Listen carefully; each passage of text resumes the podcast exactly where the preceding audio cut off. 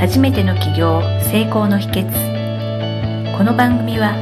起業家教育の専門家坂本典彦が初めての起業で成功するために大切なポイントを毎回お届けします。今回はコンサル業で起業をしようと思っていますが、自分のサービスが誰からも必要とされなかったらどうしようかと不安です。その解決方法を教えてください。というご質問が寄せられておりますので、よろしくお願いいたします。はい。コンサル業ですね。コンサルティングとか、あと、コーチングとかカウンセリングとかっていう、まあ、形のないものを売ってる方ですよね。これってなかなか最初不安だと思うんですね。自分がやってきた経験をお金に変えるということだと思うんですけれども、やっぱそれが必要とされないっていう時の不安っていうのはすごく大きいと思います。で、その解決方法ということなんですが、いろいろ手段としてはあると思うんですね。例えば、事例で言うと、まあ自分のサービスね、不安だっていうのはあるんですけれども、この不安な時っていうのは、そのニーズがまず本当にあるかっていうところがまず一つあるのかなと思います。お客さんが本当にそれを悩んでるのかなっていうところなので、まずはお客様にそういうニーズが本当にあるのか、お客様になりそうな人にですね、いろいろヒアリングをしていくっていうところ、これ非常に大事かなと。リサーチですね。僕が坂本先生の以前の前身の企業塾で坂本先生に教わってた時に、はい、一番最初に坂本先生にさせていただいた質問っていうのがあってですね、それは当時僕が考えてたのが、飲食店のスタッフを育てる方法を商材にしたいと思いますっていう質問を坂本先生に、はい、させてもらっ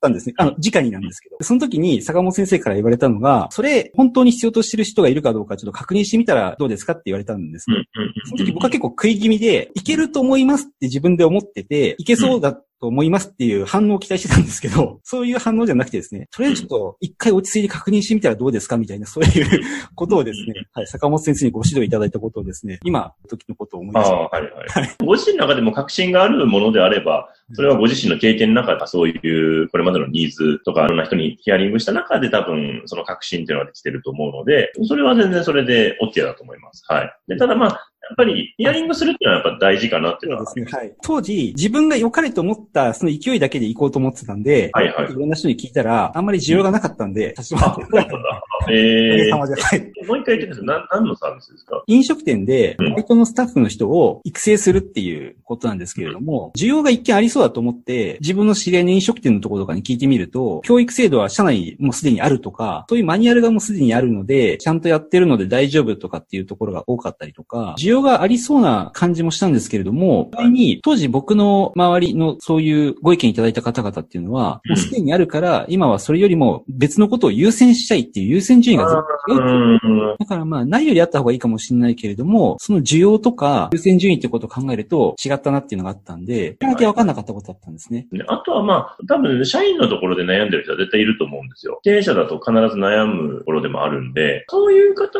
がまあどこにいるかっていうのは探していく必要はあるかなっていうのはちょっと言っていいと思いましたね。そうですね。まあ飲食店っていうのにちょっとこだわりすぎてたというかですね。うん、あはいはいはい、はい。チェーン店の飲食店さんとかだったら。はいはいはい。チェーンだとね、結構マニュアルはあるかもしれないですね。まあでも逆に今だとね、人が集まらないとか、アルバイトが集まらないとか、辞めちゃうとかがあるんで、なんかその辺に対応していくともしかしたら面白いかもしれないですね。当時はつかないと自分の勢いで突っ走ってたなっていうのをですね。ああ、そうですね。話聞くのはすごく大事ですね。まず自分のサービスが必要とされてるかどうか不安っていうんであれば、まずは聞いてみる。そうですね。それすごい大事だと思いました。聞くっていろいろ聞き方あるんですけど、まずは自分のコアコンセプトをちょっと話してみると思うんですね。その誰に何を USP っていう、こんな、これ、こういう人向けにこういうサービス考えて、これぐらいで物を提供しようと思ってるんですけど、こういうのって必要だったりしますか？とか、ニーズありますか？とか、みたいな感じで、実際聞いてみて、それの反応を見るっていうのはすごく大事かなと思いますね。それで逆に反応がすごくあったりしたら、不安っていうのは自信に変わるかもしれませんし、本当に需要がないんだったら、別のことを考える、そういうきっかけを与えてもらったかもしれませんし。